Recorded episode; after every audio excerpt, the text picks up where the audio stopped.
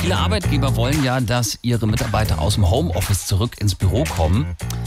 Aber hätte das wirklich Vorteile?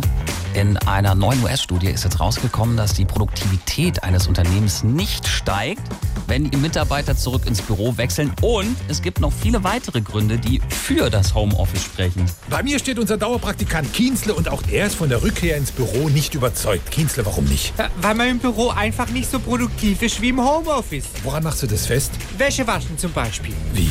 Na, daheim habe ich eine Waschmaschine und einen Trockner und hier muss ich das Ganze mühsam in der Teeküche von Hand im Spülbecken waschen und die Wäsche dann zum Trocknen über die PC-Monitore hängen. Nicht? Das ist doch nichts. Da wird doch alles feucht. Und dann kann ich keine Serien gucken. Ständig kommt einer und will irgendwas von mir. Ey, sag mal, Kienzle, wenn du schon hier rumlungerst, dann zieh dir doch wenigstens eine Hose an.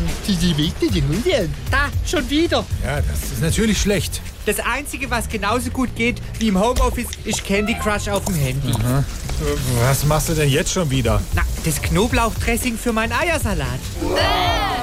Oh, Kienzle, es reicht. Geh jetzt endlich wieder heim, ey.